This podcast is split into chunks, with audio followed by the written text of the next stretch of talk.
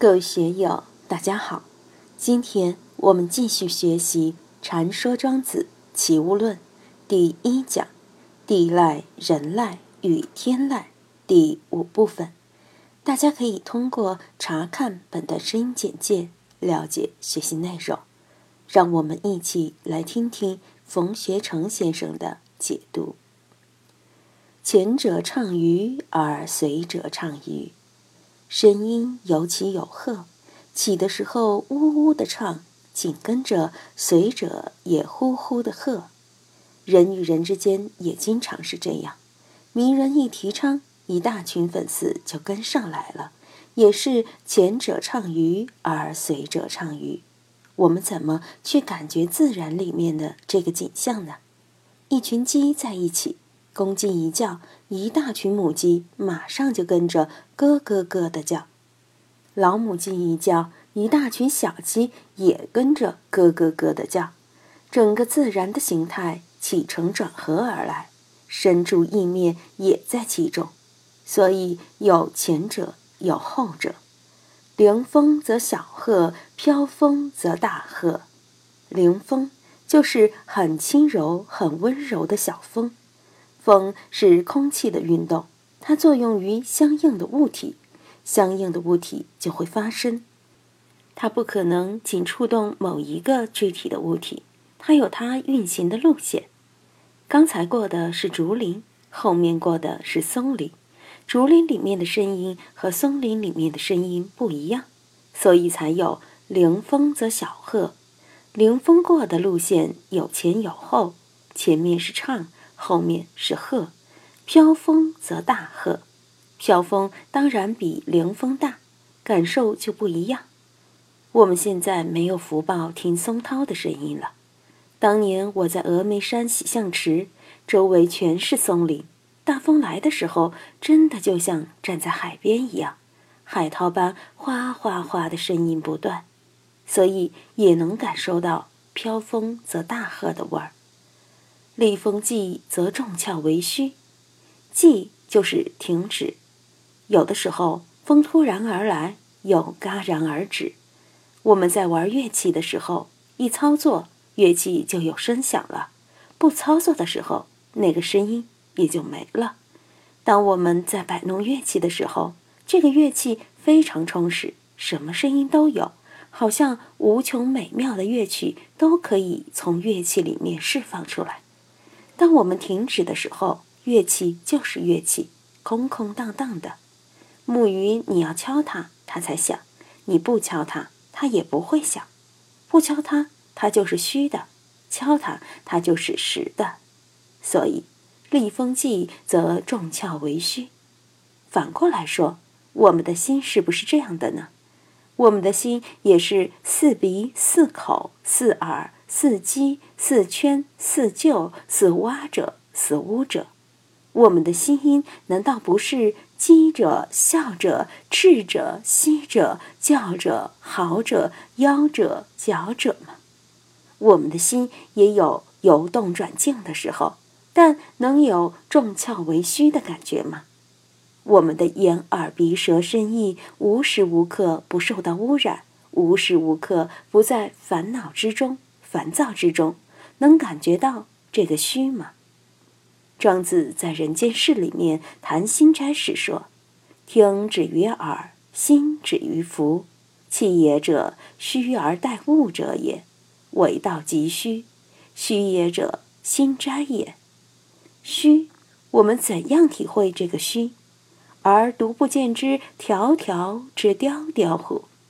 哪怕众窍为虚。”立风止了，但树欲静而风不止，风虽止而树未必静。风虽然止了，但是受到惯性的作用，那些树木仍然在继续的摇曳不止。今天挨了骂，领导熄火了，不骂了，但我心里面的郁闷之情还是在那里，直条条，枝雕雕。今天受表扬了，心里面欢喜。表扬会开完了，心里面还是直条条、直雕雕啊，就像山谷的回音一样。我们的心受到作用之后，那个作用力的影像未必能立即放下。当然，子琪讲了这么一通，我说了，这个是定中的境界。如果我们的酒色财气、名闻利养之心不能放下，是感受不到这个的。上面仅仅是指我们的耳朵，眼睛又能看见什么？鼻子又能嗅到什么？触觉又能触到什么呢？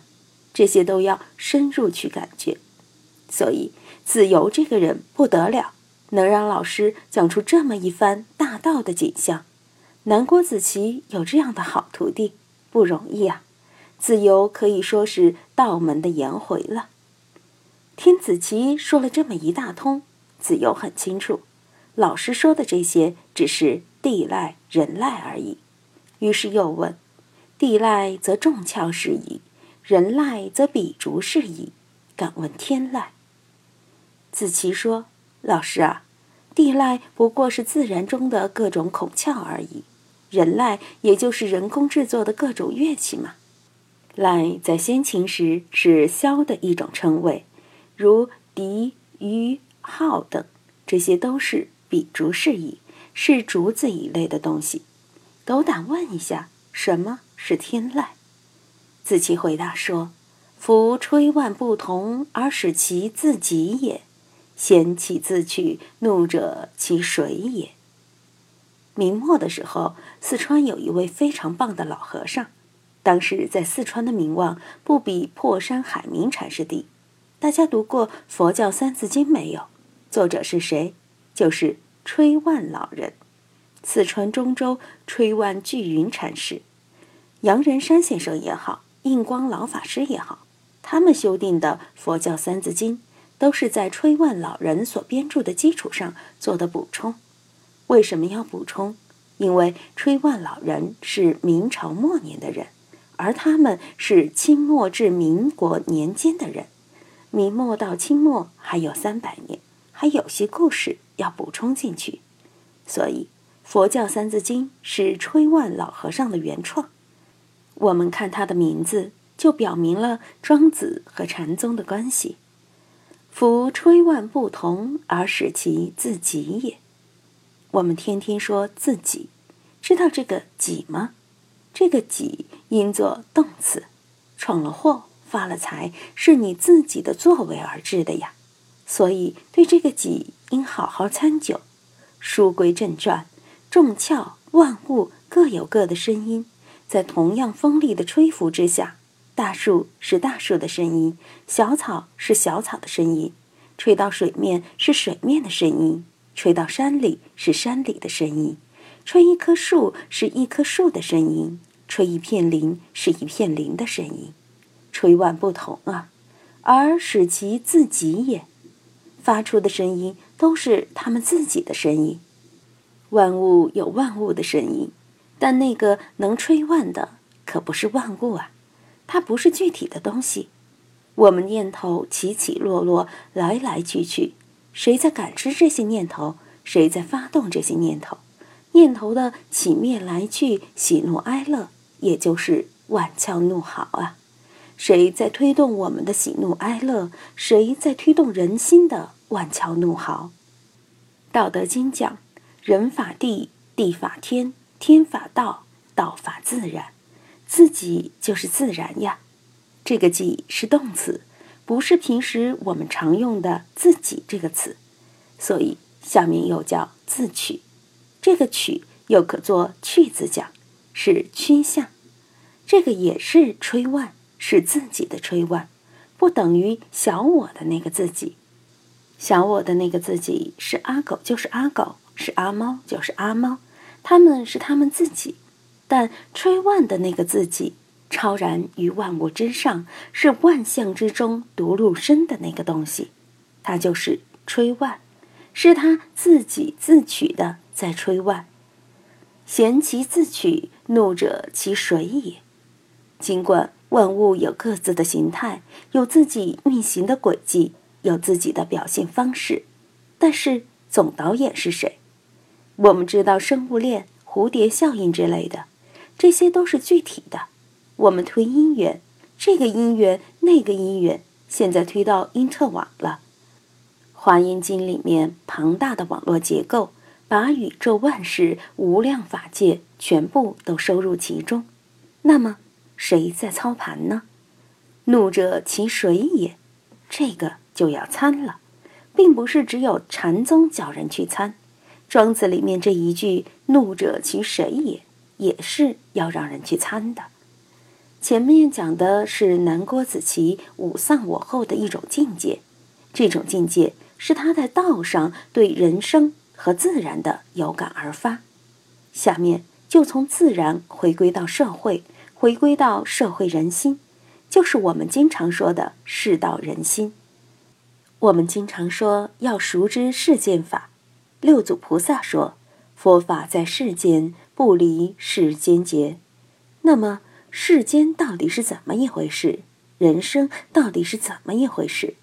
天籁、吹万、自己、自取和这个怒，谈的都是一个事。大家对此应弄明白。下面这一段就非常深刻的揭示出众生相，也非常深刻的刻画出了人世间众生的各种心态。这是人籁，可天籁也暗暗运行于其中。今天就读到这里，欢迎大家在评论中分享所思所得。我是万万，我在成都龙江书院为您读书。